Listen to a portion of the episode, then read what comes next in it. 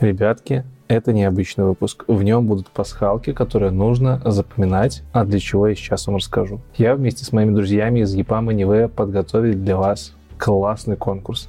Для того, чтобы в нем поучаствовать, нужно собрать все пасхалки этого выпуска, первая из которых начинается на рекламе, и выполнить кое-какое задание. После этих небольших действий вы узнаете, в чем вы участвуете и что вы сможете выиграть. К слову, EPAM Anyway — это платформа по поиску удаленной работы. То, что сейчас стильно, модно, молодежно. На платформе есть более тысячи позиций, и она работает уже в 10 странах. Так вот, участвуйте в конкурсе, решайте головоломки. Через один выпуск мы объявим победителей, и в конце, через несколько выпусков, будет финальный розыгрыш среди всех участников. Короче, не буду тянуть кота за интригу, следите за пасхалками и приятного просмотра. Винда и все, что с ней связано, это фу-фу-фу. Если ты не знаешь Erlang, то у тебя возможности что-то понять гораздо меньше. Сама виртуальная машина реализует операционную систему в миниатюре. Ты можешь э, зайти в живую ноду, ты можешь код поменять в реальном времени. И там коты-программисты. Коты-программисты, да, такое? это их никуда не закопаешь. Айтишечка надо.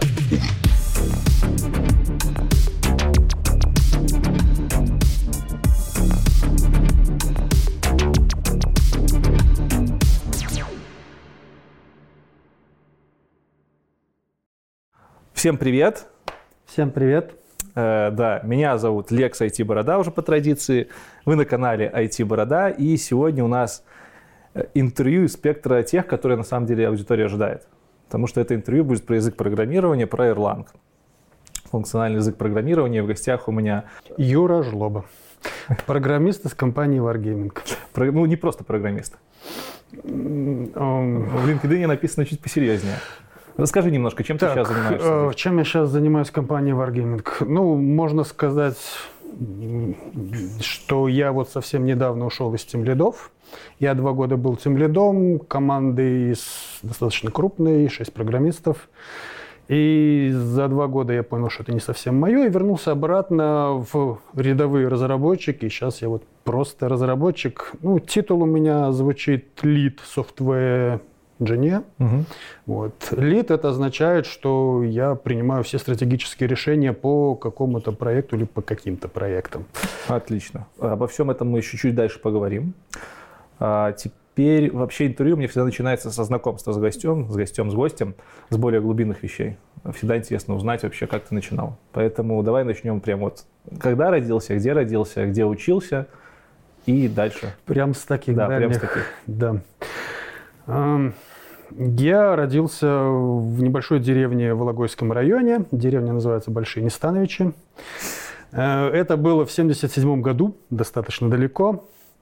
Вот, э, учился в школе в деревенской, мы там переезжали туда-сюда, но как-то в городах не жили, в основном по небольшим населенным пунктам. Вот. Потом я учился в Суворовском училище. Это был начало 90-х, 92-94 год. Это правда, что туда сложно попасть? Мне в детстве всегда казалось, что Суворовское училище это прям элитарная такая штука была. Так, Это на то время было весьма элитарное учебное заведение, и попасть в него было сложно. Мгм. Но я был умным, учился хорошо, и как бы экзамен сдал и попал. Сам хотел или инициатива? А, Тут такой нюанс, что на то время я был еще достаточно инфантильным и не очень задумывался о будущем и не знал, чего мне хочется. Решала мама. Вот. Времена были, понятное дело, нестабильные, распад Советского Союза, вот 90-е годы, вот это все. Мгм. И мама решила, что вот карьера врача или карьера военного – это вот такой оплот стабильности, никогда голодным не будешь. А уж карьера военного врача – это прям идеальное попадание. Вот, поэтому мама мне вот порекомендовала в Суворовское училище, и потом оттуда... Ну, оттуда я еще поступал сначала в военно-медицинскую академию в городе Питере. Ух ты. Да, и там год проучился. А, В то время государство, вот Беларусь, отправляла своих курсантов в Питер учиться на военных врачей, потому что в Минске еще не было такого обучения. Но потом созд- создали кафедру на базе мединститута, и через год после Питера мы перевернулись в Минск и уже доучивались в мединституте. Чем отличается обычный врач от военного? О. Ну, кроме того, что военный врач, наверное, где-то в военных действиях. Нет, военный врач не участвует в военных действиях, он находится рядом с полем боя, и в какой-то момент э, на машине привозят себе 300 раненых. Ты один, у тебя там какая-то небольшая врачебная бригада, и вот перед тобой 300 раненых. И твоя задача, чтобы эти 300 раненых живыми доехали до госпиталя. Угу. Ну, не все, но хотя бы какая-то большая их часть. Поэтому ты их не лечишь, ты их обеспечиваешь э, выживание на время транспортировки. Поддержка такая. Да. Ну, это врач, который вот на передовой. А врачи в госпитале, они уже больше врачи, они лечат. Вот. Но, опять же, специфика э, это травмы, огнестрельные ранения, то, что наносится боевым оружием. И ты отучился на эту специальность? Да. В Минске, когда училась? Да. После медуниверситета? Я служил в военной части, в артиллерийском полку начальником медпункта.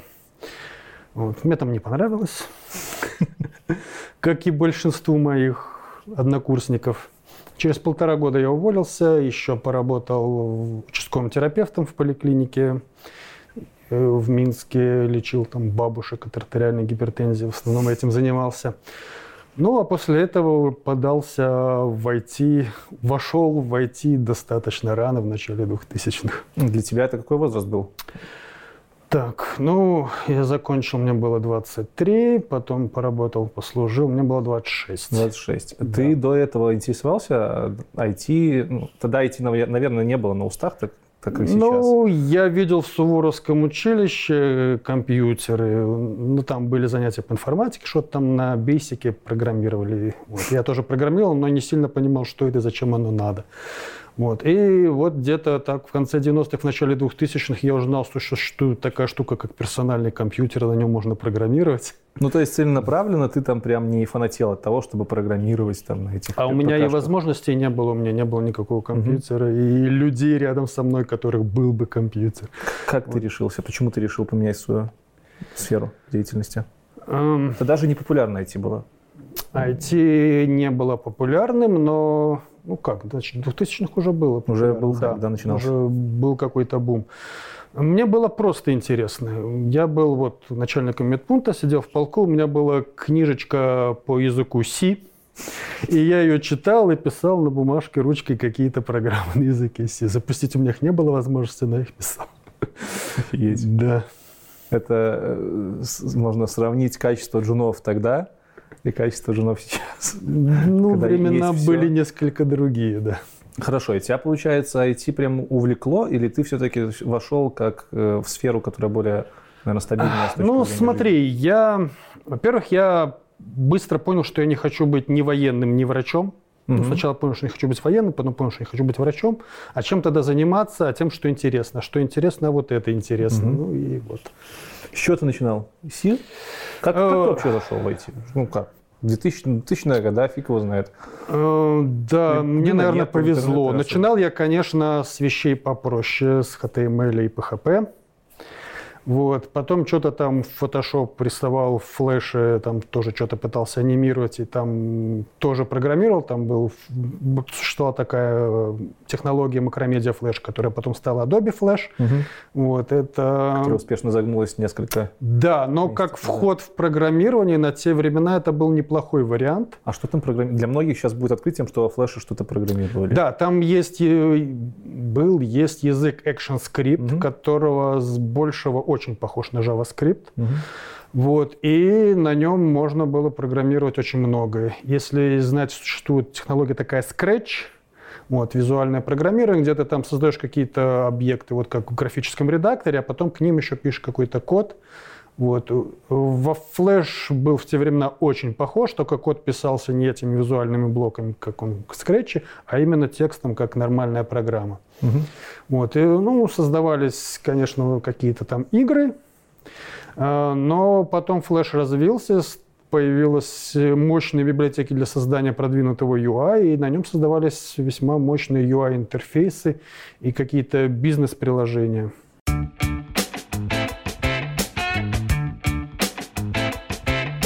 Рано или поздно каждый разработчик сталкивается с вопросом, куда расти дальше, и тут самый частый ответ – это становиться тимлидом.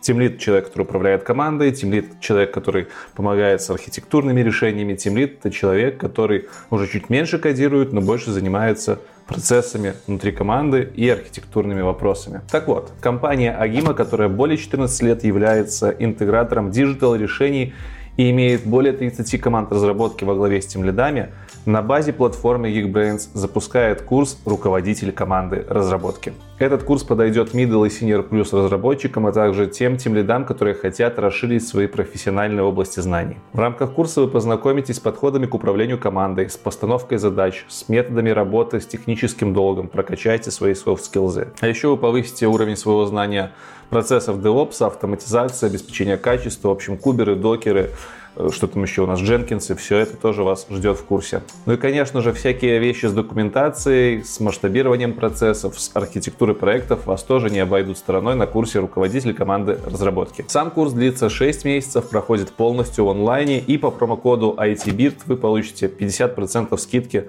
на него. Так что проходите по ссылке в описании, читайте подробнее про курс и прокачивайте свои навыки. А еще ребята проводят бесплатные вебинары с крутыми техническими специалистами. Ссылочку на эти вебинары я тоже оставлю в описании. Обязательно проходите. Погнали.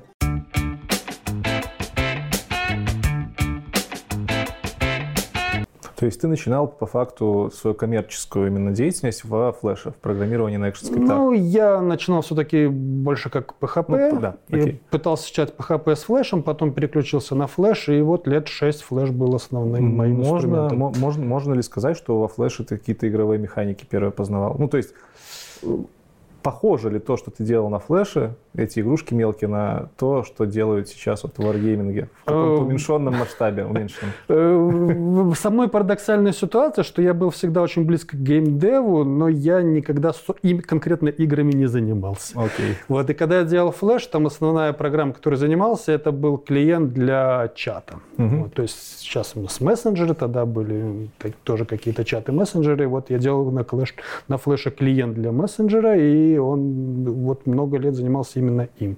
Была весьма продвинутая штука, там и пир-ту-пир общение, и комнаты. Куда и, вы это все разрабатывали? Вот я, я сейчас объясню свой вопрос. Я с интернетом познакомился в 2008 Тогда в Беларуси только на, начал развиваться гостевой доступ.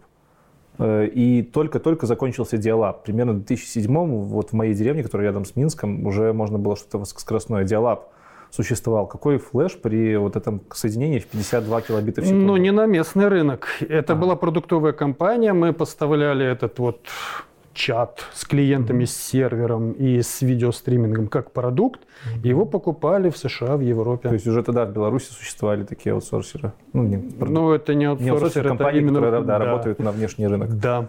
Круто. Вы такие первопроходцами были по факту. Ну, наверное. Что после шести лет флеша поменялось в тебе? А потом случилось вот это вот историческое событие, когда Стив Джобс забанил флеш для айфона.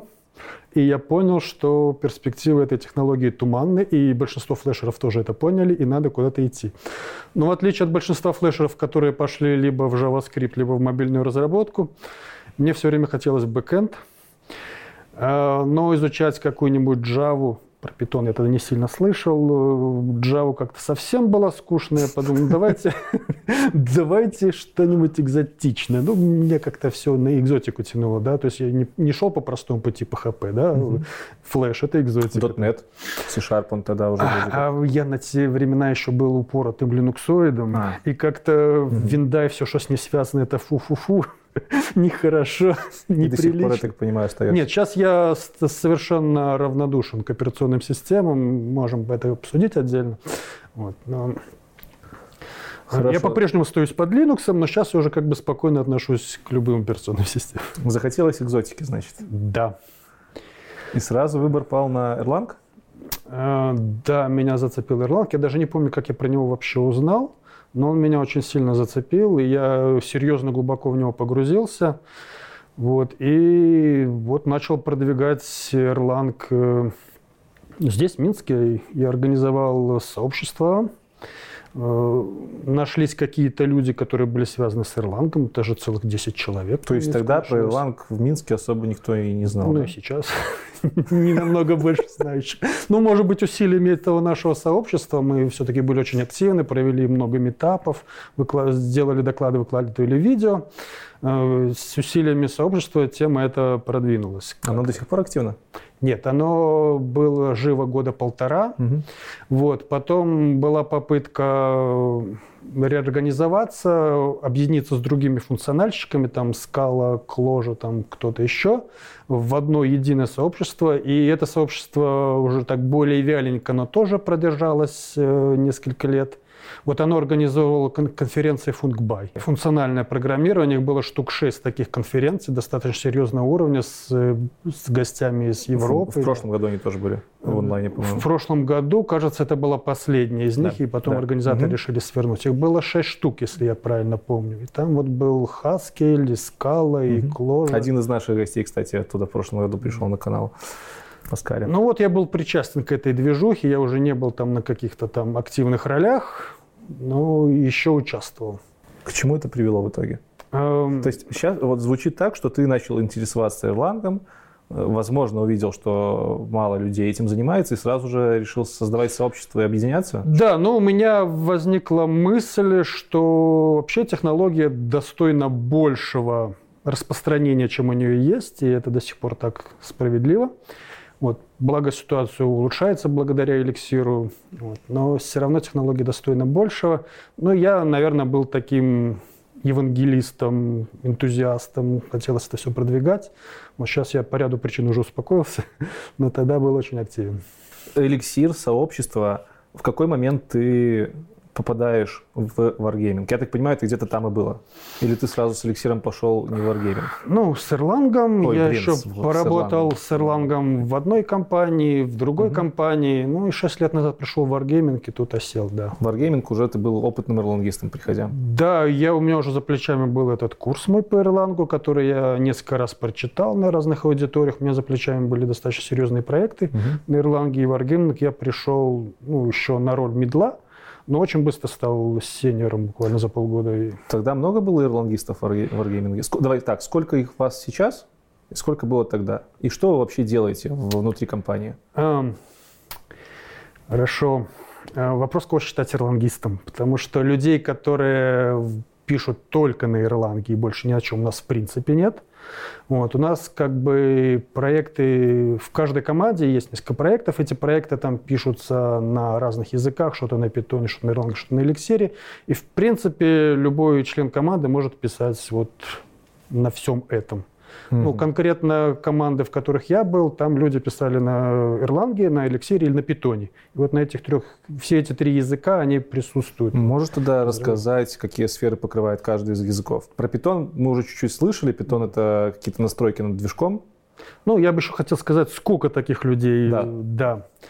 А, ну, Наверное, можно сказать, что их э, десяток, полтора десятка где-то так. Вот сейчас, на сегодняшний и, день. И, в принципе, это всегда так было, потому что, угу. да, кто-то приходил, Немного. кто-то уходил. Такой ситуации, чтобы мы вот нанимали конкретно ирландиста, уже готового с опытом, таких случаев было немного, угу. но мы их нанимали. Чаще всего мы берем питаниста, он учит. Ну, тогда Ирланд сейчас эликсир, и вот он готов и работает. Так, хорошо, чтобы я не забыл, Сразу же хочу спросить, ты говоришь Erlang эликсир, не делаешь разделение между этим, можешь пояснить немножко, в чем разница между а, языками? Это достаточно свежее видение, которое у нас сформировалось вот в нашем подразделении. Вот, одно время мы писали только на Erlang. Угу. Вот, потом пришла так в голову такая идея, что Erlang уже все, уже как бы везде эликсир, и Erlang надо закапывать, брать эликсир и все писать на эликсире. И какое-то время жили с этой мыслью. Ну, понятно, проекты уже с давней историей давно написаны, их никуда не закопаешь, они развиваются, поддерживаются и так далее, поэтому как бы работать с Erlang связано много. Но вот все новое, что у нас стартовать, все новые проекты, все новые сервисы, это вот только эликсир. Ну и вот сейчас у нас пришло свежее понимание, что они нужны оба, эти языка. А, и вообще их можно рассматривать как единую платформу. То есть существует виртуальная машина Erlang, которая очень крута, и мы, конечно, будем это обсуждать, чем она крута. И оба языка, они компилируются в один и тот же байткод и mm-hmm. запускаются на одной и той же виртуальной машине, ну, примерно как в Java мире, там Java и Kotlin, там Понятно. Java и Scala. Вот. И они, ну, по синтаксису, там, по фичам они очень разные, но вот концептуально по подходам к программированию они не так сильно отличаются. И, в принципе, писать и на том, и на том один человек может и, и, и делает. Вот. Наверное, есть какая-то категория эликсирщиков, которые Эрланга никогда не видели и его не знают и не будут знать, и будут довольно чисто эликсиром.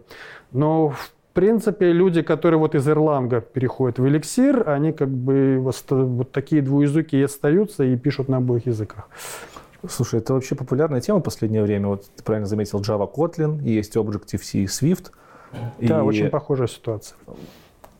Почему существует такое вот, э, как это сказать, почему на одной и той же платформе есть два языка, и почему вообще есть мнение, что, допустим, там, Kotlin, Swift, наверное, в вашем случае Elixir это лучше, чем Erlang. Erlang какие-то парадигмы современные уже не поддерживает и не будет поддерживать.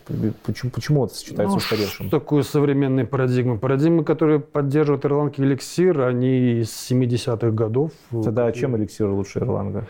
А, он э, богаче по возможностям выразить какие-то абстракции, он интереснее по синтаксису, у него мощная система макросов, которая позволяет там делать какие-то там свои DSL. Mm-hmm.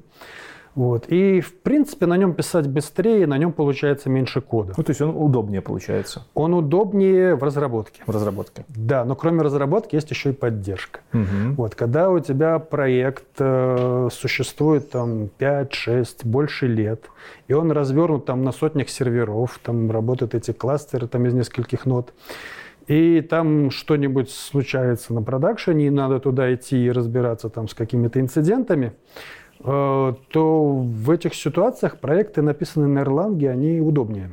Угу. Вот, потому что вот уровень абстракции вот между кодом и между байт-кодом, который выполняется там, он для Erlang разница меньше, для mm-hmm. она значительно больше. А когда ты заходишь на ноду на production, ты имеешь дело, в принципе, с байт-кодом, вот. И если ты не знаешь Erlang а, то там у тебя возможности что-то понять гораздо меньше, чем когда ты Erlang знаешь. Про, про зайти на production и посмотреть байткод мы еще поговорим, потому что для меня, как для дотнетчика, это вообще просто что?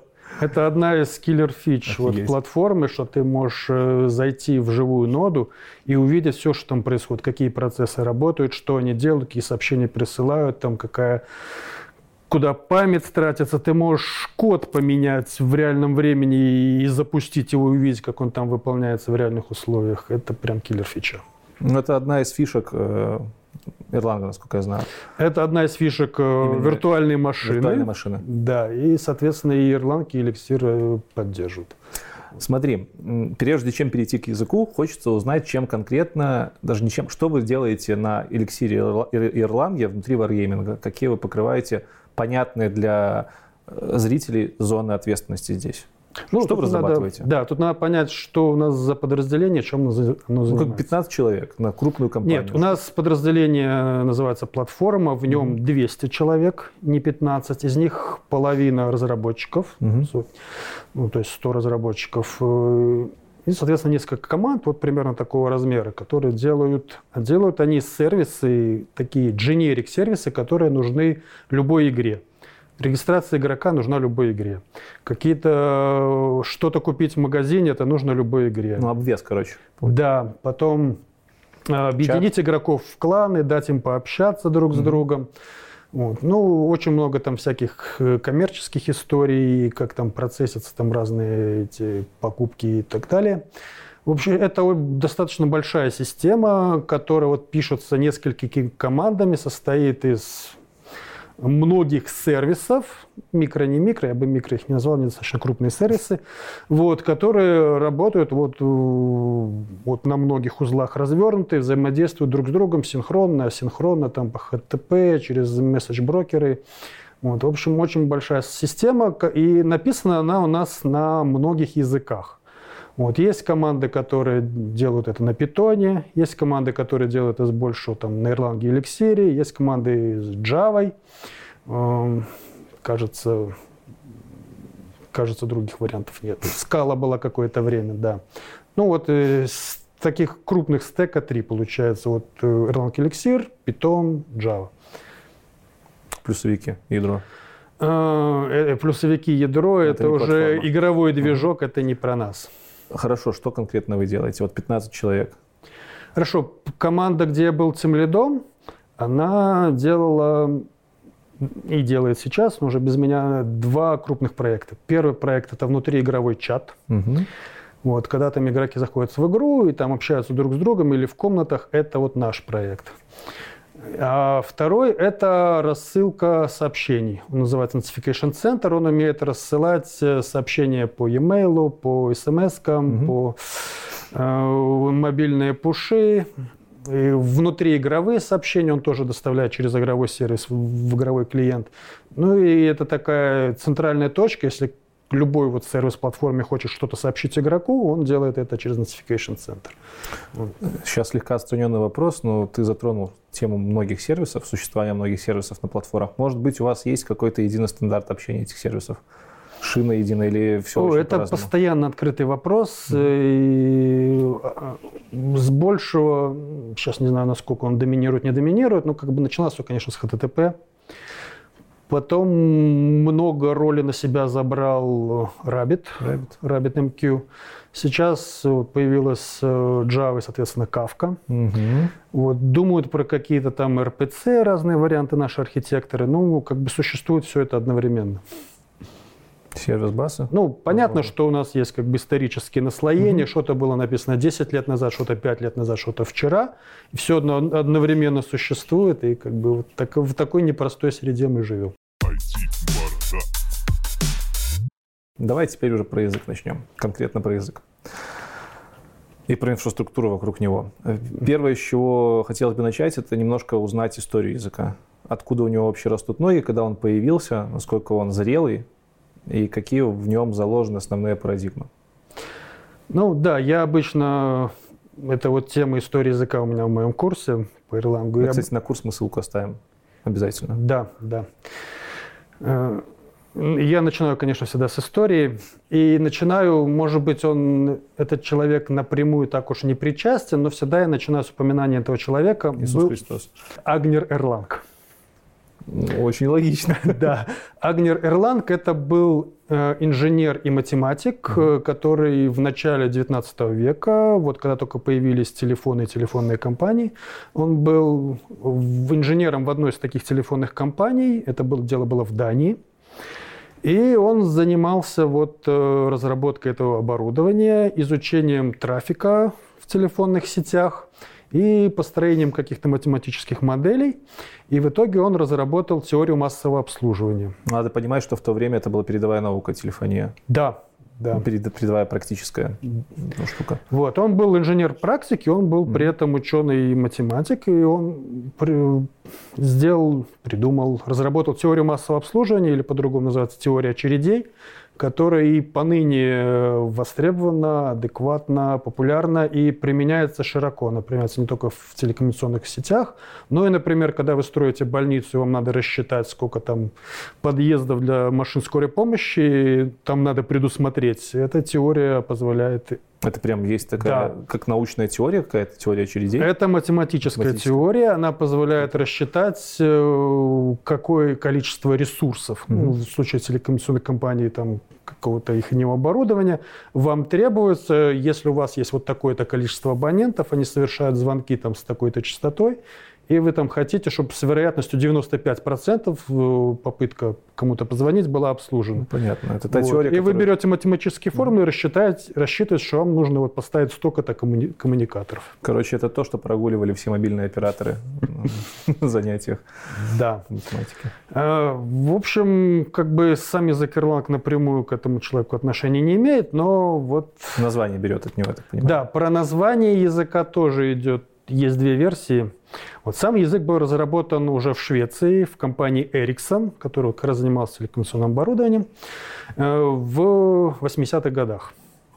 Вот. И, соответственно, есть две версии, что либо она, язык назван в честь этого ученого Erlang, либо это просто Erla- э, Ericsson Language, сокращение.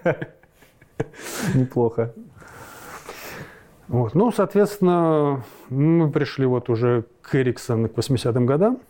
Вот у них было R&D подразделение, э, которое была задача ну, вот оборудование производят, под это оборудование надо разрабатывать софт. На чем его разрабатывать? Ну, 80-е годы это, э, языков программирования много разных было. А, и они, конечно, не хотели разрабатывать прям сразу свой язык, они хотели найти то, что им подходит из уже существующих языков. Вот, они смотрели разные парадигмы, смотрели пролог, логическое программирование, смотрели вот первые функциональные языки, смотрели первые ООП языки. Вот. Но беда в том, что им нужно было многопоточное программирование обязательно. А с поддержкой многопоточного программирования в тех языках было все достаточно плохо. И в итоге они пришли к идее разработать свой собственный язык. На то время были уже машины, которые на высоком уровне поддерживали многопоточность? Ну, телефонное оборудование, да. Это прикольный факт, я даже не задумывался. Действительно, ведь та самая сфера, где можно было начинать. Да, там у тебя есть коммутатор, он э, обслуживает одновременно много сеансов связи, и, соответственно, под каждый сеанс связи там нужен какой-то свой поток. Была это R&D лаборатория, и у них не было задачи там придумать язык программирования общего назначения, как, например, там Java или C или что-то. У них была задача писать конкретно под свое оборудование, которое у них есть, и под конкретно свои задачи, которые у них есть. То есть язык, он изначально был нишевый. А, ну и у них были поставлены требования, которые они должны выполнить. Первое требование – это вот многопоточность. Вот, то есть там это железо многопроцессорное, и, соответственно, вот эта виртуальная машина она должна использовать все эти процессоры. Второе требование – это отказоустойчивость. Вот, то есть если у тебя какое-то оборудование вышло из строя, то ты должен продолжать обслуживать своих клиентов. Дальше горячее обновление кода – это ты, ты должен обновлять версии своего софта, но при этом ты не можешь остановить коммуникатор, он должен продолжать работать. Угу. Ну и распределенность. То есть э, ну, на одной железке ты не добьешься отказоустойчивости, тебе надо их минимум две, и это уже сразу распределенность порождает. Вот, соответственно, на то время языка, который мог бы реализовать все эти требования, не было, и они решили сделать свой, и вот разрабатывали. Вот. При этом они не были там какие-то там теоретики математики, как вот авторы Хаскеля, да. Угу. Вот, они были инженерами-практиками, они вот конкретно по своей задаче делали прагматичный язык. То, что они там взяли функциональную парадигму, ну, на то время это была модная парадигма, да. Причем они много позаимствовали вот из пролога, из логической парадигмы. Вот. Язык получился такой, какой он получился, достаточно простой. Там набор фич в нем небольшой, и средств там для э, очень сложных абстракций там тоже в нем особо нету. Вот, но... Я поспорил, конечно, как представитель таких... Да, но надо понимать, языков. что э, вот этот вот э, уровень одного потока, где пишется функциональная программа, это для Erlang не главное. Главное, когда вот уже мы, у нас есть распределенная система, где много сущностей, которые между собой взаимодействуют, вот эта акторная модель, угу. э, как бы все внимание там. И все паттерны, абстракции и так далее, они уже реализуются здесь, на этом уровне. Что такое акторная модель, раз уже заговорили? Как, как это себя представить, для чего это существует? В мире ООП мы про такое не слышим в 99% времени. Э, да, ну, потому что мейнстримовые языки и многопоточность это все как-то больше про локи, про угу. критические секции, про треды, вот что-то вот здесь. Ну, по крайней мере, в 90-х годах. Сейчас тоже все намного богаче по фичам. А, а вот в Ирландии акторная модель была уже в 80-х годах, и это идея о том, что вообще вот Джо Амстронг, один из создателей языков, очень любит проводить э, параллель вот с людьми. Угу. который вот мы сидим в комнате, я один актор, ты другой актор. Э, у меня своя программа, которую я выполняю, и свой набор данных у меня в голове, у тебя свою. Если я хочу с тобой повзаимодействовать, я передаю тебе сообщение голосом. Ты на это сообщение как-то реагируешь или не реагируешь, отвечаешь или не отвечаешь. И, соответственно, система, которая строится, она состоит вот из таких вот акторов, которые каждый сам по себе как единица выполнения какого-то кода, и которые между собой общаются вот отправкой сообщений. Вот. На самом деле традиционные языки, они тоже это делают, но на другом уровне. Они это делают э, Kubernetes, ну да. в нем поды, ноды, и они между собой общаются вот по HTTP или там, опять же, асинхронно через отправку сообщений. Вот. Но для Erlang весь этот Kubernetes со всеми этими подами, оно он прям внутри одной ноды существует. Вот. То есть это такая локальная микросервисная архитектура? Да, то есть э, микросервисная архитектура, которая существует прям вся целиком в одной виртуальной машине. А как, как вы общаетесь? Ладно, это фиговый вопрос. Я, я просто пытаюсь провести параллель с э, микросервисными архитектурами, которые, как мы уже поговорили, там через кавки, через все, а вы, видимо, как-то напрямую через... Как это происходит? Э, ну, сама виртуальная машина, mm-hmm. она реализует эм, операционную систему в миниатюре. Угу. У нее свои планировщики процессов, свое управление памятью, свой ввод-вывод. Вот. И, соответственно, там реализуются, акторы реализуются как процессы, причем это процессы, они очень легковесные. Ну, надо понимать, что вот есть терминология на уровне операционных систем, там процесс и поток, угу. и там процесс – это такая вещь достаточно тяжеловесная, которая там выделяются системные ресурсы, а поток – это что-то легковесное, там внутри уже этого процесса, там какие-то нити выполнения. А, в Erlang это все, сущность ровно одна – ее можно называть процессом потоком, как там по-разному терминология может быть в разной литературе. Но это вот легковесная сущность, которая, да, имеет свою память, э, замкнутую, не расшаренную ни с кем, э, свое выполнение, свой почтовый ящик, через который она общается с другими такими же сущностями. Вот. Ну и поскольку они легковесные, то на каком-нибудь э, рядовом ноутбуке с 4 гигабайтами памяти таких сущностей процессов можно создать там сотни тысяч, пару миллионов, и они будут прекрасно работать. А, так, подожди, про легковесность я чуть дальше еще хочу спросить. Все-таки хочу понять разницу. Э, окей, потоки, которые куски кода, которые исполняются в своих потоках, так? Которые работают в, в своем контексте. Ну, давай все-таки от операционной системы возьмем. То есть вот виртуальная машина Erlang запускается на операционной системе, выясняет, сколько у нее есть на этой машине ядер процесса, угу. и на каждое ядро запускает э, один системный процесс, процесс операционной системы. Угу. И вот на каждом процессе операционной системы она создает свой отдельный экземпляр планировщика, и уже этот планировщик э, создает вот эти вот внутри машины легковесные. А с точки зрения разработки, э, человек, который пишет код, как выглядит это общение? Ты просто подключаешь какую-то там names, ну, namespace у вас вроде как нету, подключаешь какой-то кусок кода, его вызываешь просто? Или... Ну, внутри языка есть синтаксические конструкции, запустить процесс, отправить а, сообщение а, окей, от одного все. процесса к другому. То есть работа с процессами. Да. По поводу легковесности, это то, про что, наверное, скажет тебе, не тебе, мне любой ирлангист, что у вас очень легкие процессы. Э, и легкие я видел, в том числе в твоем докладе, в одном из твоих докладов, что там один процесс, не процесс, поток, извиняюсь. Но это в контексте Erlang это одно, одно и то окей. же. Да. Ну, я буду говорить поток. Поток mm-hmm. э, занимает около 3 килобайт, да? Там 3 ну, на старте, когда он запустился, еще ничего ну, не голый, делает. Голый, да. голый. У него там около 3 килобайт, зарезервировано под стеки, под кучу. Потом, когда уже начинаешь что-то делать, создавать mm-hmm. какие-то структуры данных, там под них выделяется память. Он ну, жирнеет. Ну, логично. Да, он увеличивается, но как бы это все гораздо легковеснее, чем в той же Java. Например. Чтобы понять, почему это называют легковесным, ну, то есть ты приводишь, ты приводил там цифры хорошие, вот часто сказал, что можно там миллионы на гигабайты создавать этих потоков э, худых. Я посмотрел, сколько весит поток в .NET, нет, в .NET не нашел, в Java. И там как 512 килобайт минимум. Это как бы в 20, больше, чем в 20 ну, раз больше. Почему? Принципиальная разница в том, что это ограниченный ресурс или неограниченный. Угу.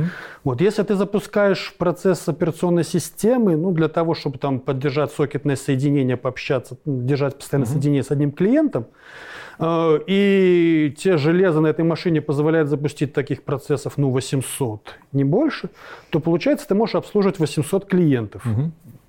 Вот, ну, мы уже подходим к области применения Erlang, да, то есть это вот именно долгоживущее постоянное соединение. Это не HTTP запрос-ответ, а он подключился клиент и живет там часами, да. если ты можешь подключить 800 клиентов к железному хосту и не больше, но это ресурс, который тебя ограничивает. А если ты можешь таких сокетов э, подключить, там, не знаю, 500 тысяч или миллион к одной машине, ну, это совсем другая история. Только Erlang так умеет? Настолько Erlang настолько легковесный? Э, так умеет виртуальная машина Erlang. Виртуальная машина, да. Да. Эликсира, соответственно? Нет, сейчас и Java тоже может. В Java там есть и, эти, и синхронные вещи, mm-hmm. и акторная модель там тоже реализована. Вот, поэтому как бы Сейчас-то да, сейчас уже и мейнстримовые языки имеют инструменты для этого всего. Но вот взять 90-е годы, тогда так мог только Erlang.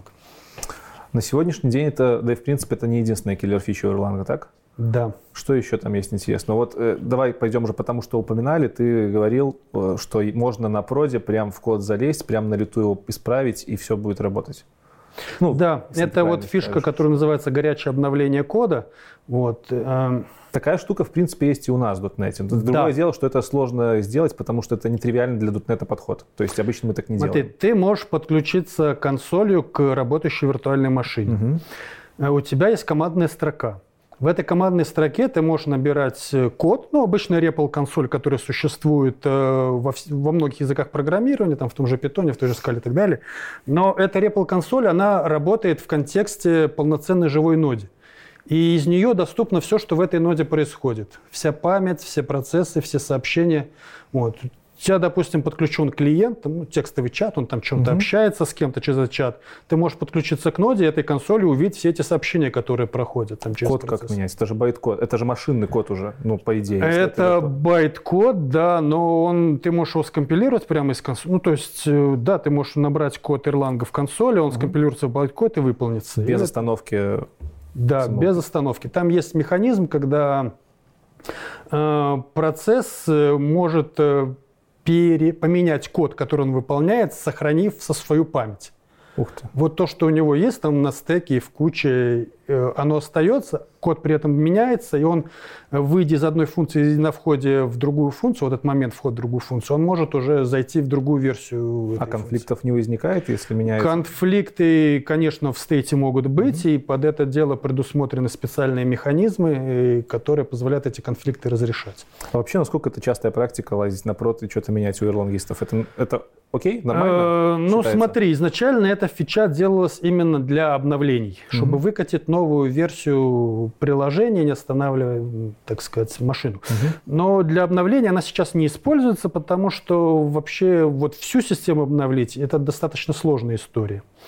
Вот. Ну и к тому же, если у тебя отказоустойчивости там в кластере 5 нод, и они там переживают падение одной, то, в принципе, Ну, то, то ты просто их по очереди выводишь угу. из кластера, обновляешь и вводишь в кластер обратно. Это проще, чем пытаться все пять там обновить э, без остановки. Как бы смысла нет. Про ноды мы, ты имеешь в виду ноды на уровне кубиков каких-нибудь? Это сейчас не анкорная э, Ну, нода это в контексте Erlang, нода это одна сущность виртуальной машины.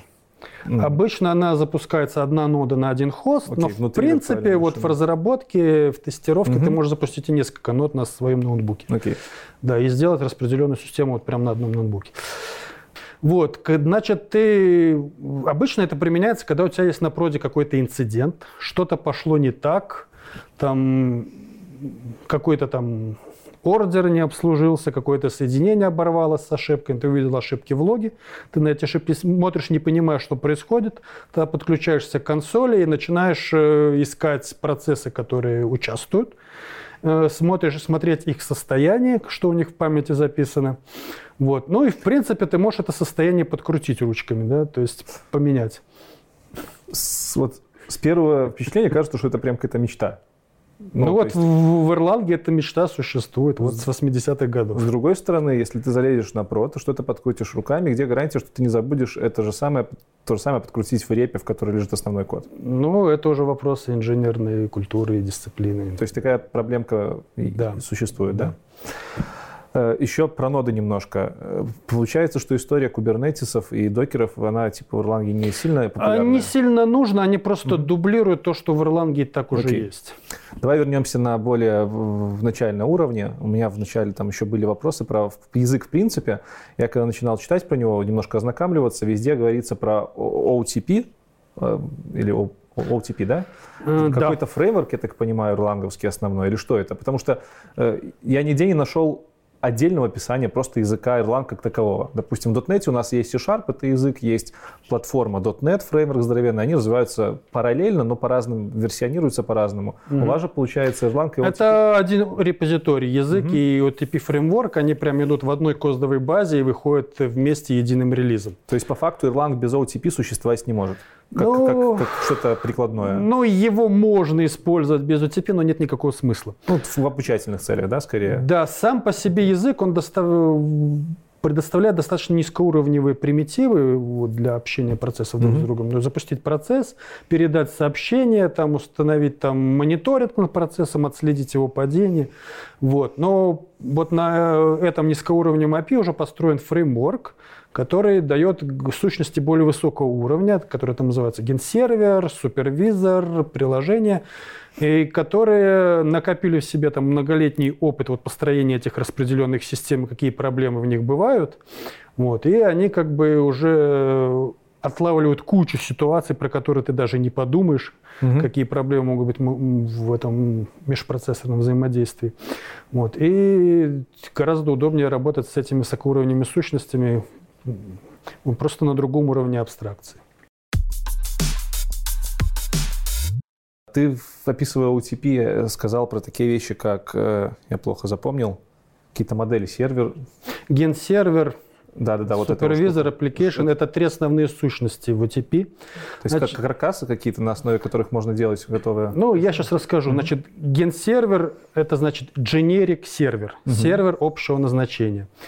Это такая абстракция, которая как раз и позволяет создать того самого актора. Угу. Это, в принципе, поток, э, плюс его состояние, плюс почтовый ящик с сообщениями, который он обслуживает. В принципе, этот поток крутится в бесконечном цикле, ждет, когда к нему придут какие-то сообщения, он их обрабатывает. По итогам обработки он либо меняет свое состояние, либо отправляет кому-то еще сообщение в ответ, не в ответ, угу. ну, либо игнорирует, ничего не делает. И вот это основная сущность, из которой строится основной кирпичик, из которой строится вся система. Дальше супервизор – это те, кто наблюдают за рабочими процессами, и если они падают, там предпринимают какие-то действия, перезапускают или что-то еще. Ну и application – это э, такая сущность, которая позволяет собрать вот супервизоры и генсервера в один какой-то общий набор. Э, прямого аналога в других языках нету. Это можно сказать, что это в некотором роде пакет, собирающий внутри себя модулей. Угу. Вот. Только он объединяет в себе не только модули как блоки кода, но еще и работающие процессы как дерево процессов. То есть он внутри себя объединяет две иерархии. Иерархию кода и иерархию живых процессов. Э, Все это настраиваемо? Вот эти вот три базовых сущности, я так понимаю, ты настраиваешь, ну, это, программируешь под себя. Да, это базовая абстракция, поверх которой ты пишешь угу. свой код, который реализует там конкретный функционал. Э, опять левелапнемся обратно в э, азы парадигма функционального программирования, вот без, без, без понимания того, чем он отличается от ООП, а про ООП наверняка большинство аудитории хорошо у меня знает, ну, ребята там, моего возраста, все мы с высокоуровневыми языками где-то досталкивались. Как ты, по твоему мнению, какое самое основное отличие, основные отличия функциональщины от ООП, и в частности вот в контексте Ирланга, mm-hmm. там, когда я, допустим, трогал его, мне вот вынесло то, что у вас переменных как таковых нету, там неизменяемость, mm-hmm. вот это чистая функция. Окей, okay. ну в контексте Erlang надо сказать, что в основном программист мыслит вот на уровне этих генсерверов, угу. и на этом уровне разницы с ООП большой нету. То есть в ООП ты там создаешь объектом экземпляр какого-то класса и вызываешь там методы каких-то других объектов. В OTP ты запускаешь процесс, который в принципе можно считать эквивалентом экземпляру класса. Mm-hmm. Он объединяет в себе память и состояние памяти и функциональность. А, а отправку сообщений можно рассматривать как вызовы методов у других объектов. То есть здесь оно достаточно похоже. И в принципе Джо Армстронг, один из создателей языков, он говорил, что как бы OTP это и есть настоящее ООП. Вот. Но когда мы пишем конкретный код под один процесс, здесь у нас действительно язык функциональный, функциональная парадигма, и да, это, в общем-то, из моего опыта преподавания Erlang, это основной камень преткновения для людей, пытающихся войти вот э, в Erlang.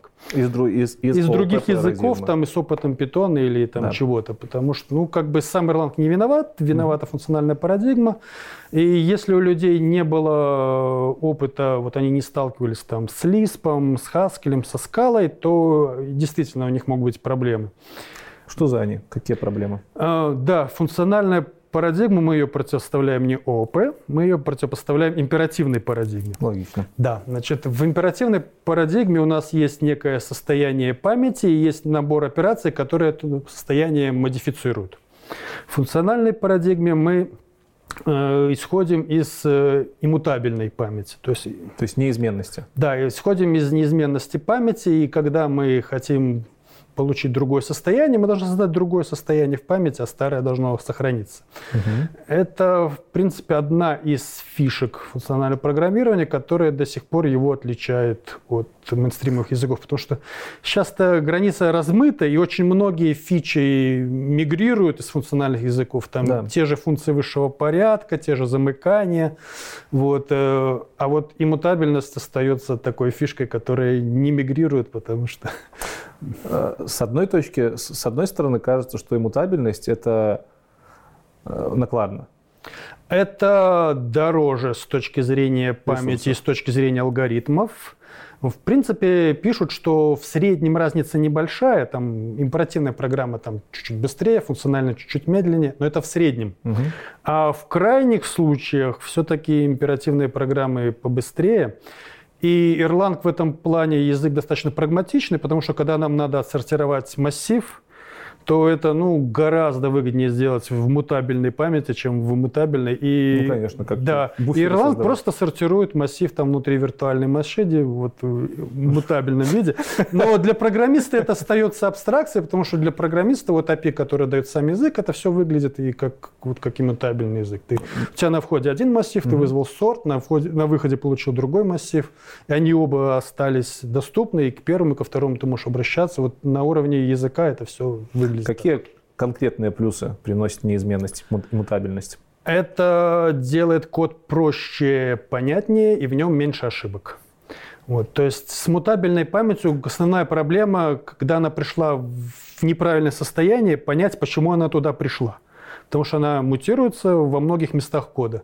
В то, само... то есть в разный момент времени она может быть э, разной, да? Да, то, ну то есть ты видишь, что у тебя объекты. значение переменной не такое, какое ты ожидал, угу. и тебе надо понять, почему это случилось. Э, в функциональной программе такого не бывает. Вот, там как бы все переходы из одного состояния в другое видны, и как бы найти это место, где вот, вот здесь состояние правильное, здесь оно неправильно, ну, ты прям сразу его видишь, это место. Угу. Вот, это упрощает разработку, упрощает отладку и, в принципе, делает меньше ошибок возникает в коде. Э, что насчет э, параллельности, многопоточности? Я так понимаю, это очень большая киллер-фича для работы с многопоточкой.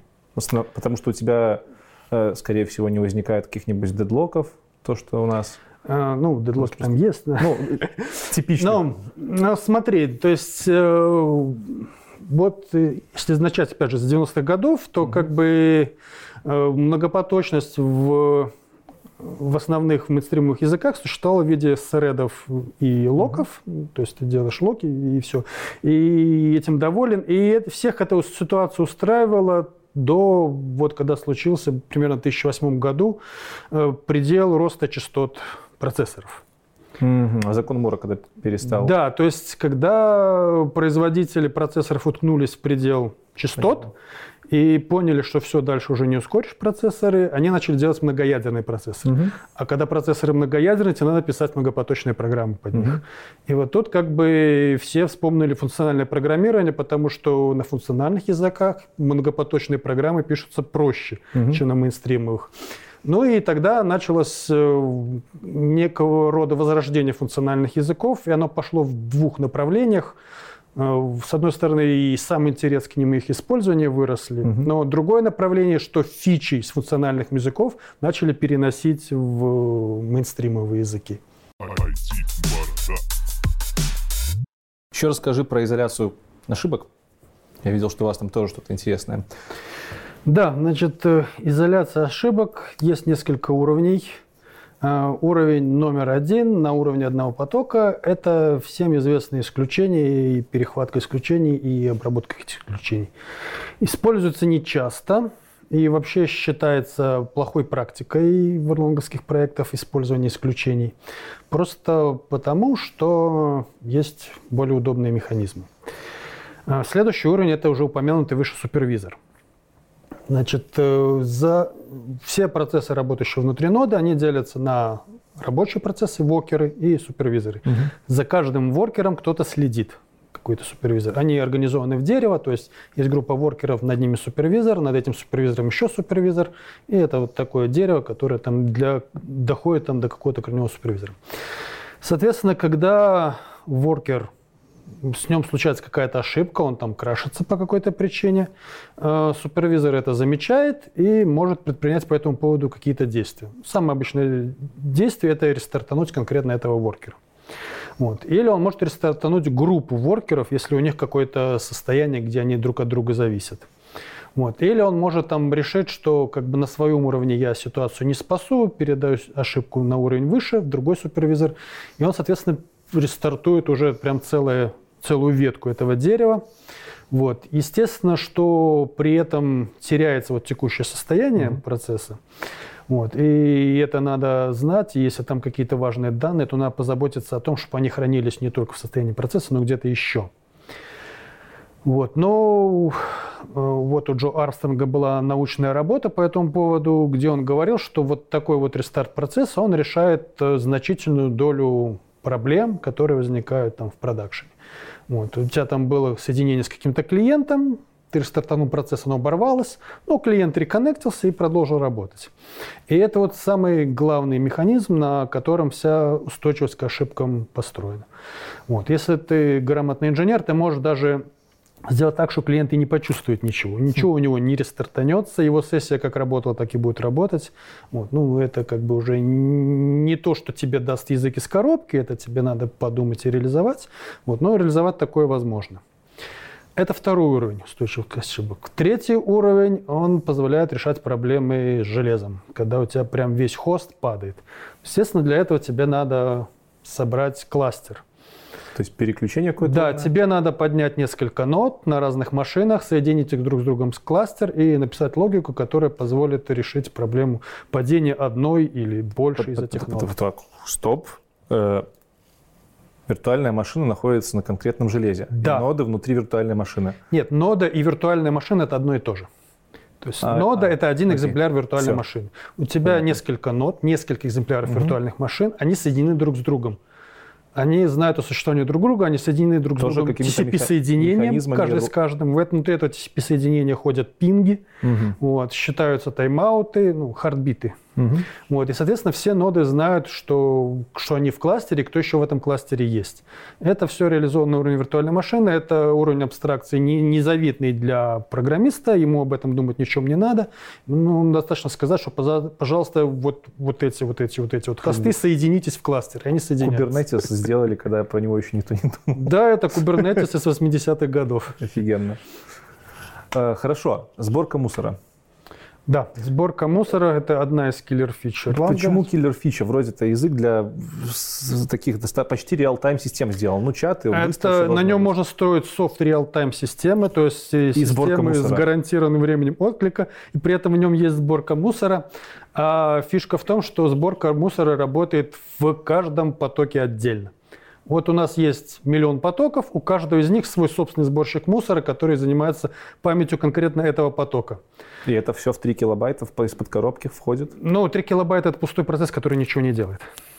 Ну, окей. Ну, блин, ну, жирновато же, наверное, нет? Э, значит, во-первых, все у нас нет одной глобальной сборки мусора на всю машину, как mm-hmm. в Java субзавод. У нас есть миллион сборок, маленьких сборок мусора, которые раз, э, срабатывают в разное время, независимо друг от друга. Это круто. Это... Вот. Дальше во многих потоках она вообще никогда не срабатывает. То есть если у тебя долгоживущий поток, который выделил какой-то кусок памяти, и ему этой памяти хватает, и он в нем работает, то у него и сборщик мусора никогда не вызывается. Зачем? Вот. Ну и следующее, что если у тебя потоки короткоживущие, он стартанул, вот, сделал свое дело, остановился, то он свою память опять освободил, и опять сборка мусора не, не нужна. нужна. Круто. Вот, поэтому сборка мусора есть, но влияние на производительность она оказывает минимальное и позволяет делать софт реал-тайм системы. Почти реал-тайм? Или все-таки это реал-тайм? Ну, есть hard реал-тайм и софт реал-тайм, да? Угу. То есть Все, понятно. hard, hard сделать нельзя, софт реал-тайм можно. Э, то есть это не C, на который прям можно считывать сигналы там. Да. Постоянно. Хорошо. Э, по поводу фреймворков еще мне интересно. Вы же наверняка делаете приложения, которые с базами общаются, с какими-то да. сторонними сервисами. Да. Через что вы это делаете? Это какие-то стандартные механизмы? Э, сторонние библиотеки. Откуда вы их берете? Пакетный менеджер? Что?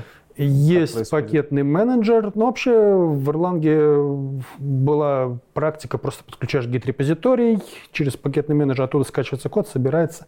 Эликсир вот чем хорош, он как бы поднял уровень этой всей э, тулинга для разработчиков, mm-hmm. да, появился э, пакетный менеджер, который вот конкретно пакетный менеджер, то есть есть репозиторий пакетов в интернете уже в бинарном виде скомпилированных, которые копируются тебе локально, там создают локальную копию, ну вот как это все как положено, mm-hmm. да, как Maven, там вот это вот все.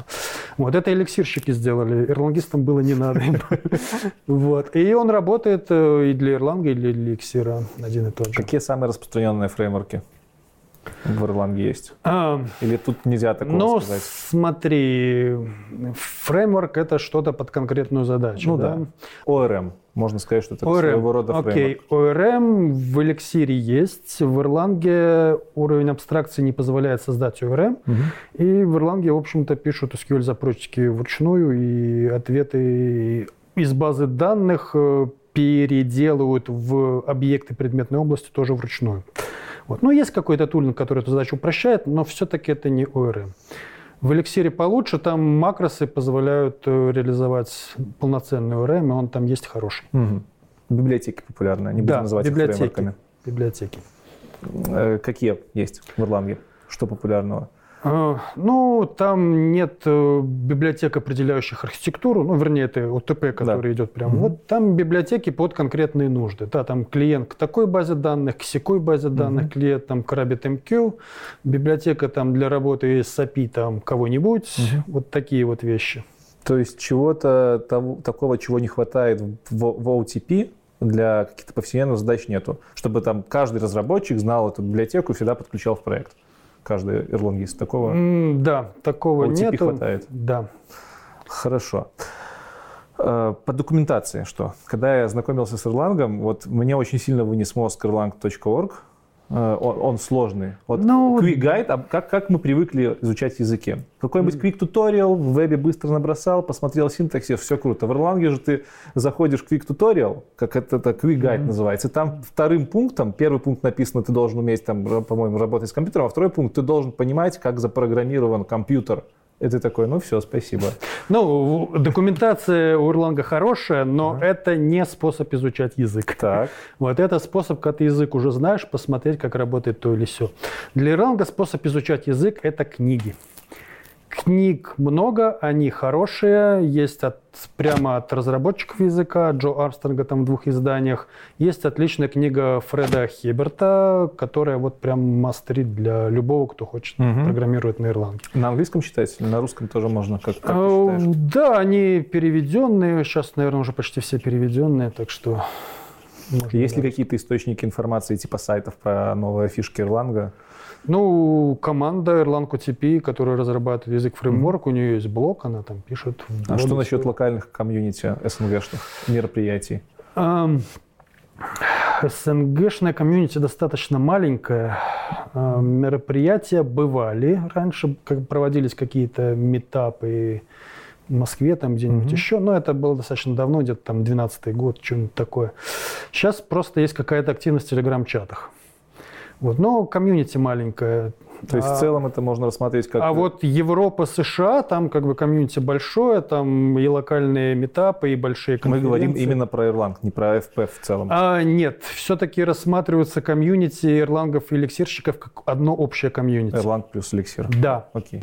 Вот мы, кстати, не, затр... не, затр... не затрагивали тему, как они друг с другом соотносятся, эти языки. Наверное, стоит поговорить. Давай затронем, почему нет. Окей, Уже... значит, смотри э, их объединяет виртуальная машина, да, это мы и их объединяет ОТП. Вот эти вот сущности, которые я говорил, генсервер, супервизор, application, они одни и те же для Erlang и для Elixir. И, соответственно, поскольку это строительные кирпичики системы, то ты систему строишь одинаково из одинаковых кирпичей, что в Erlang, что в Elixir. И поэтому как бы без проблем Erlang пишет на Elixir. Так ОТП по факту является Ирлангом. То есть в эликсире есть что-то похожее на ОТП, Эликсир, язык может вызывать любой ирланговский код. Взаимодействие прозрачное. Все, понятно. Ну, в одну сторону. То есть эликсир может вызвать ирланговский код, в обратную сторону не ну, работает. Ну, получается же тогда, что все новые фишки, которые появляются в эликсире, должны появляться в Ирланге, потому что эликсир и Ирланг используют одну и ту же, один и тот же фреймворк. Э, в принципе, да. Ты можешь написать, ввести проект на Ирланге, подключать к нему эликсировские библиотеки, их использовать с некоторыми затруднениями. Так никто не делает. Обычно делают наоборот. Пишут проект на эликсире, используют библиотеки эликсировские и mm-hmm. Но в эликсире, я так понимаю, завязка, от завязка на OTP, она чуть, менее, чуть более слабая, да? Э, нет, Или... там может быть понимание OTP в комьюнити эликсирщиков более слабое, но как бы все возможности OTP, какие есть, они пол, в полной мере доступны угу. разработчику. Вот. Я бы сказал, что поскольку эликсирщики, они все-таки из веба, приходят. Вот там, из вопрос. Руби, из Питона, еще откуда-то. Что ты включаешь вообще это понятие из веба? Ну смотри, есть такая вещь, как веб-фреймворки, да? Э, вот Ruby on Rails, там... Ну, на Ruby делают Да, в Питоне там Django, и там в PHP там какой-то Symfony, что-то. На Elixir тоже делают сайты? Да, на, в Elixir такой, есть такой же веб-фреймворк, ага. он называется Phoenix. Окей. Э, сайты не сайты, но какое-то там ну, какие-то приложения, которые генерируют э, фронтенд, HTML-код для фронтенда, что-то такое. Вот, то есть у них есть бэкенд и фронтенд часть. И там база данных, ORM, вот это все. Э, на Ирланге таких проектов не делают. Там чистый бэкенд, который никакого UI, никакого HTML ни для кого не генерирует. Вот. И есть разница в менталитете. На Erlang е делают долгоживущие проекты. Да? То есть проект, который ты написал, и потом пять лет его развиваешь и поддерживаешь, это вот типичный эрланговский проект. Mm-hmm. На эликсире делают все-таки другое. Веб-разработка, ты вот написал какую-то систему за, там, не знаю, 6 месяцев, выпустил в прод и пошел писать другую систему. Вот это вот главное отличие между ролангистами и эликсирщиками, между вот таким долгоживущим бэкэндом и веб-разработкой. Соответственно, когда эликсирщик э, написал систему, она вышла в прод, он про нее забыл и пошел писать другую систему, то у него нет опыта вот этой вот многолетней поддержки проекта в проде. Угу. А это вот как раз те проблемы, которые ТП и решает. Он с этими проблемами не сталкивается, и поэтому у него нет глубокого понимания ОТП. А также из этого я делаю вывод, что эликсир это не логичное продолжение Erlang. Скажем, Erlang не загнется из-за того, что есть эликсир, это скорее две рядом идущих технологии? Это два... Ну, говорят, что одно комьюнити, все-таки два достаточно разных комьюнити, которые, ну... Разные задачи решают. Да, решают разные задачи, угу. вот, но как бы ник... никто не мешает перейти из, угу. из одних задач в другие. Э, какой удобный environment нужен будет новичку, либо человеку, который хочет перейти на Erlang, для того, чтобы начать? Вот, environment это в смысле вот Это тулинг. операционная система, это тулинг, там программы, в которых разрабатывают. Операционная система любая, IDE ну, любая. Ну, на семерке навряд ли запустится Erlang, там нет VSL, э, Windows Linux Subsystem. Ну, может быть, кто-то сейчас, кто же разрабатывает на семерке, что ты говоришь. Хорошо. Вот. Ну, то есть есть привязка к Linux, у меня это немного так удивило. Хотя сейчас везде к Linux. Хорошо, допустим. Ну, и в принципе, и те же веб-разработчики, угу. они все равно либо на Mac, либо на Linux под, под Windows. IDE-шки какие используешь? Э, я долгое время жил в Emacs, ну, опять же, был, как я говорил, упоротым линуксоидом, да, и жил в Emacs. Сейчас это IntelliJ идея у меня. Я, я поржал долго, если бы ты сказал, сейчас это Vim. Нет. IntelliJ идея. Да, IntelliJ идея. Она, в принципе, Erlang поддерживает неплохо, Elixir похуже. Но, кажется, поддержка Erlang Elixir во всех таких ходовых э, IDE редакторов есть. VS Code? VS Code отлично поддерживает эликсир лучше, чем идея. А, чем, вот последний у нас вопрос был из секции про языки, уже такой на более пофилософствовать. Как ты думаешь, чем будет э, характеризоваться Erlang через 5 лет? Ну, можно даже в контексте с эликсиром говорить. Что станет с эликсиром и Erlang в перспективе пятилетней? Я думаю, каких-то революционных изменений мы не увидим. Будет просто постепенное эволюционное развитие языка, платформы, тулинга. Какие фишки могут появиться, как ты думаешь? Есть ли какие-то необходимости, надобности уже сейчас, которые еще не реализованы, хотелки? Ну, есть шероховатости в тулинге, и в эликсире в самом языке он достаточно такой шероховатый, в нем много классных абстракций, но они практически все текут, uh эти абстракции, и можно было бы устранять. Ну, например, из недавнего, с чем я столкнулся, Э, управление уровнем варнингов в компиляторе. То есть их, есть разные виды варнингов, их можно включать-выключать. В Erlang это все прекрасно работает. В Elixir есть, э, все эти варнинги тоже присутствуют, но включать-выключать можно ровно один. Остальные нельзя. Вот. То есть он как бы развивался так, что это не то, что знаете, садятся умные умы и от и до продумывают дизайн языка, чтобы все было складно, чтобы не было противоречий, чтобы все друг с другом стыковалось. Эликсир не так развивался.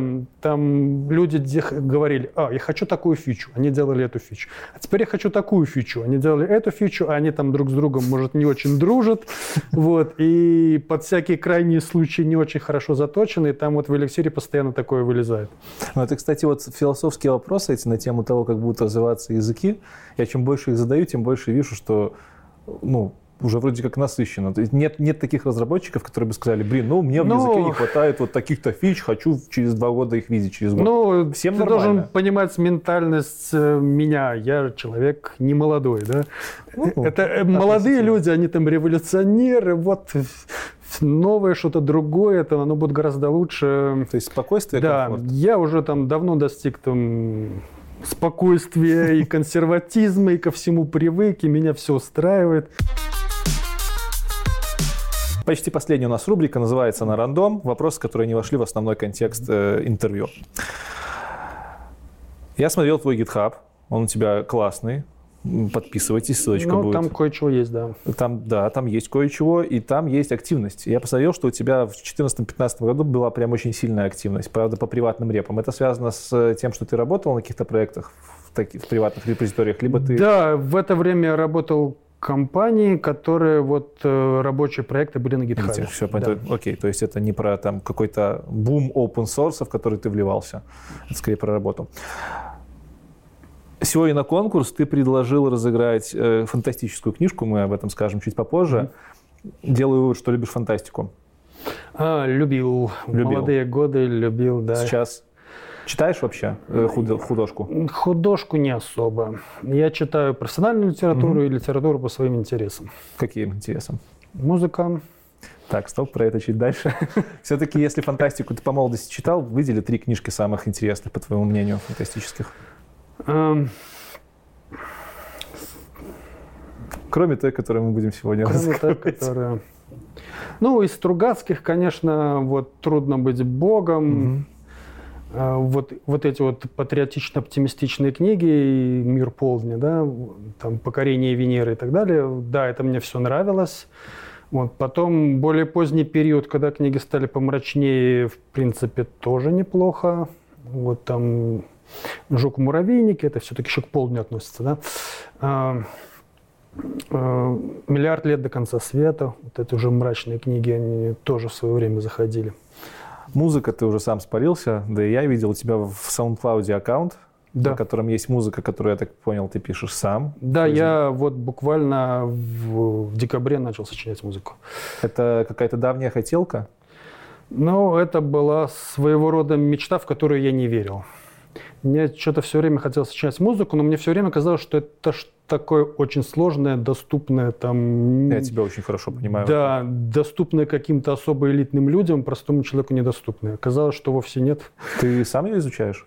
Просто чтобы, чтобы зрители понимали, что я увидел у тебя на SoundCloud. У тебя на SoundCloud э, не профессиональная, но и нетривиальная мелодия, по-моему, на, на, на пианино наигранная. Да, да. И это, я так понимаю, сделано программно. То есть ты нереально на пианино сидишь играешь. Ну, мой уровень игры на пианино не позволяет сыграть достаточно хорошо, чтобы это записать. Поэтому, да, я просто набираю это в FL Studio. Фрукты. Вот, да. И да, там вот это все. Изучаешь сам или с учителями? Ну, я... у меня есть занятия по аранжировке. Это не то, чтобы сочинение музыки, но это то, как работать с FL Studio, как, как ей пользоваться. Куда тебя заведет твое это хобби, как ты думаешь? Какая у тебя цель? Просто для души или, может, есть какие-то э, вехи, к которым ты идешь в этом хобби? Ну, там, например, научиться Я не знаю, я не строю планов, куда это меня может завести. Я просто вот в моменте делаю то, что нравится. Круто. Это, это очень классно. Для меня это вообще космос, вся эта творческая тема. Я, я тоже, мне кажется, это для кого-то вот не для технарей, потому что как это, фиг его знает. А я, по сути, не технарь. Да? То есть э, технари, они проходят через технический вуз, где там высшая математика информатирует да. мозги. Переформ, переформулирую. Не для аналитически сложенного ума. Да, я бы не сказал, что у меня вот ум какой-то вот именно технический. Окей. Да, у меня все-таки гуманитарное Хорошо. образование, и это, видимо, сказывается. Так, переходя от музыки, э, я знаю, что ты еще увлекаешься рукопашными боями. А, да, это был очень долгий период в моей жизни, когда занимался боевыми искусствами. Я занимался айкидо где-то там с 90 каких-то годов, где-то там до 2008 примерно. Потом были другие стили, комбатан, рукопашный бой, ножевой бой. Вот сейчас это все подзатихло, сейчас уже не стало неинтересно. И а для чего ты этим занимался? Um, ну, было такое впечатление, что это развивает меня как человека и может чему-то интересному меня привести. Это было ошибочное впечатление, как ты считаешь? Нет, это не ошибочное, просто ну, действительно развивает и куда-то приводит. Вот. Но просто вот в мире боевых искусств очень много иллюзий. Угу. И среди, среди тех, кто ими занимается. И я в какой-то момент э, вот через эти иллюзии прошел и понял, что они иллюзии. Вот, и понял, что для меня осталось в сухом остатке, и, и понял, что этот сухой остаток мне просто не очень интересен. И вот гораздо интереснее заниматься, допустим, музыкой. Круто. Последняя штука интересная, которую я нарыл про тебя в интернете, это был переход с твоего GitHub на твой GitHub.io, Pages, и там коты-программисты. Коты-программисты, что да. Это такое? Это... это это, это прикольно. Да, это прикольно. Видишь, я, это как бы, я, можно сказать, сериал. Да? Так. То есть короткие истории, буквально там несколько строк диалоги с человека с котами или котов между собой. Причем эти коты, они типа программисты. Да. Они типа там инженеры занимаются каким-то программированием. Вот эти истории там объединяются в сезоны там по 36, что ли, штук, угу. или поскольку, ну, там какая-то степень двойки. И этих сезонов там, по-моему, штук 6. Степень двойки – это специальная степень двойки? Да.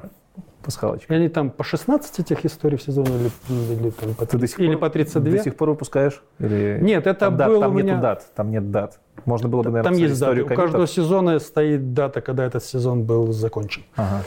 Э, это было года два назад. Потом я как-то исчерпал творческую мысль, и как бы, да, у меня уже исчерпались идеи, что с этими котами можно сделать. Хорошо. Хорошо. Теперь тоже немножко такие философские вопросы, быстренькие на подумать. Если бы в мире не было Erlang и эликсира, какой бы язык программирования ты выбрал, как ты думаешь? Ну, много вариантов. Это вряд ли был бы какой-нибудь мейнстрим типа Java или C-Sharp. Угу. Но за рамками мейнстрима есть много чего, та же Scala или Python, или уж там совсем какой-нибудь маргинальный там Haskell кому-то такое. Хорошо. Если бы в мире не было программирования, что бы ты выбрал тогда, когда менял свою сферу деятельности? Это наверняка была бы инженерная деятельность какая-нибудь, может быть, что-нибудь руками, угу. может быть...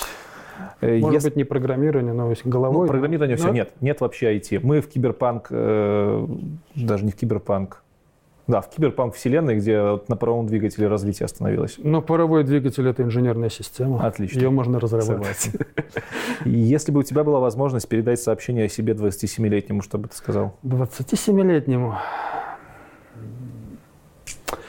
Я даже не знаю. То есть попробовать предупредить о каких-то ошибках, которые можно исправить, вряд ли. Ошибки были, но я как шел, так шел. Э, подбодрить, может быть, сказать, что, чувак, все нормально, все будет хорошо. Это классно. Последний вопрос на сегодня. Твои мысли, когда ты слышишь слово «квазар»? Я читал Стивена Хокинга немного книг. Кратчайшая история времени? Эм, что-то, я не помню, что. Угу. Меня как бы очень впечатляет вот это все, и эти все масштабы, и прям так душа, О, боже, какое чудо. Что такое квазар? Эм, квазар – это огромная черная звезда внутри, в центре галактики, да. которая спускает излучение там, огромного масштаба, которое там улетает за пределы галактики далеко. Да. Если кто не знает, благодаря квазарам по современной теории у нас, в принципе, галактики существуют. Они закручивают в спираль всю эту массу. Ну, круто, Круто, что ты сходу ответил, потому что это показывает уровень подготовки, наверное, старшего поколения. Я всегда люблю... Зрители скажут, что мы договорились Не-не-не, мои знают, что я... У меня, короче, так, если человек не отвечает, то в выпуске такого вопроса «Отстранен от программирования нет», и все понимают, что как бы, скорее всего, не ответил. А если отвечает, то это дополнительная мотивация смотреть чуть-чуть вокруг себя, а не только в сферу, в которой ты находишься. На этом мы закончили. У нас остается конкурс. И на конкурс ты предложил разыграть замечательную фантастическую книжку. Понедельник начинается в субботу, постоянно путаю название. Э, Аркадий Борис Стругацкий. Я эту книжку в свое время прочитал. Она мне очень понравилась, потому что для меня, как для молодого программиста, она хорошо показывала, как это было тогда. По-моему, у нас где-то в 50-х, наверное, годах писалась. Гош. 60-е э, годы, да. Э, расскажи, почему ты ее выделил? Ну, я для начала скажу, как не забывать название. Чтобы его не забывать, надо понимать, что оно означает. Угу. Ну, все время была шестидневная рабочая суббота. То есть суббота – это рабочий день. Понедельник – это следующая рабочая неделя, пропускается воскресенье. То есть эти люди, они постоянно работали, они не отдыхали. И в книжке про это прямо говорится, что для них ничто, даже новогодняя вечеринка им не интересна, им интересно в новогоднюю ночь прийти и работать. Вот. Почему эти люди были такими, это интересный вопрос. Я думаю, книга на него прекрасно отвечает, на этот вопрос. Эм, что для тебя эта книга? Почему, почему именно она? Эм, это некое такое очень комфортное место работы и комфортный коллектив и, и интересные задачи. Ну, некая такая идеальная Ти-компания, где, ну, не знаю, наверное, был бы счастлив там быть. Очень интересное мнение, особенно, ну, вы прочитаете и поймете, эта книжка накладывает еще на себя сказку в какой-то мере. А, да, я очень люблю вот эти вот и истории, когда какие-то сказки, да. мифы, мистика перемешиваются с реальностью, с техникой, с научными какими-то идеями. Отлично. За что мы ее разыграем? Рассказывай. Хорошо. Э, будет задание не очень сложное. Нужно будет пойти на CodeWars, ну или, в принципе, на какой-нибудь другой аналогичный сайт, найти себе задачку по вкусу, и на эликсире ее решить и ссылочку на решение прислать. Хорошо. И чтобы убедиться, что это действительно решение человека, который э, это сделал. В коде, пожалуйста, оставляйте свой никнейм комментарием. Если что, в эликсире комментарий через знак процента ставится, я уже узнал. Это в Ирландии. Ой, в Ирландии, Процент, в а в в эликсире стандартная решеточка. Да, на Кодварсе, на эликсире, либо на Ирланге. Давай так сделаем. Да, на эликсире или на В Ирландии. принципе, Erlang там в бета-версии есть. Отлично, все, задание максимально понятное. Все go на CodeWars, э, решаем ирланговые задачи, присылаем в комментариях с хэштегом конкурс свои решения, получаем классную книжку с подписью и пожеланием от Юры. Да. Юр, тебе большое спасибо, что пришел, рассказал, поделился опытом. Спасибо тебе. Я надеюсь, что твои начинания, которые ты сейчас начинаешь, и, возможно, какие-то новые будут обретать смысл и продвигаться.